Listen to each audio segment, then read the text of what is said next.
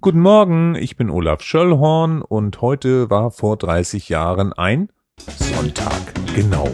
Und weil es keine Zeitung gab und so mitten in der Woche das doch für viel Verwirrung sorgt, habe ich mir was einfallen lassen und präsentiere hier und jetzt die Überschriften von Artikeln aus Lokalseiten, die es nur fast in die Nachlese geschafft haben und aus verschiedenen Gründen eben nicht. Erste Schlagzeile führt uns nach Schnackenburg. Die Fähre ist schon gekauft. Bald Verbindung Schnackenburg-Lütgenwitsch. Schnackenburgs CDU-Ortsverein tagte in Kapern.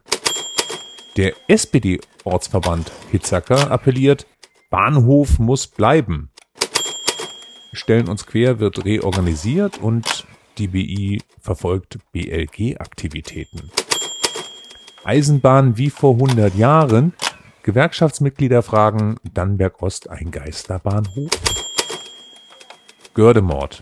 Die Spur führt nach England oder nach Holland? Die Mordkommission in Lüneburg ging jedenfalls damals entsprechenden Hinweisen nach. Teufen in Schacht 1 ist einzustellen und an Schacht 2 wird weitergearbeitet. Das Umweltministerium genehmigt unter Auflagen und die Untätigkeitsklage ist laut Bergamt vom Tisch. In Zukunft mehr Mischwälder. Ökologisch sei das vernünftiger und 960 Hektar sind bereits aufgeforstet. Enttäuscht zeigt sich die BI über den mangelnden Biss der rot-grünen Koalition in Hannover. UWG-Alternative Rufbussystem. Wählergemeinschaft Gato mit Konzepten für Verkehr und Tourismus. Und, bis echt ein bisschen traurig, die Zitate aus der Kreistagssitzung. Ah, die hätte ich ja gerne gemacht, aber irgendwie. Hm. Die verpassten Folgen der Woche können nachgehört werden, entweder auf Spotify und auf Apple Podcast oder auf ejz-hörbar.de.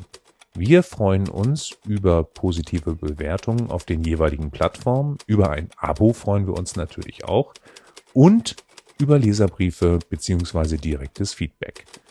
Bleibt uns gewogen, morgen geht's wieder ganz normal weiter. Tschüss.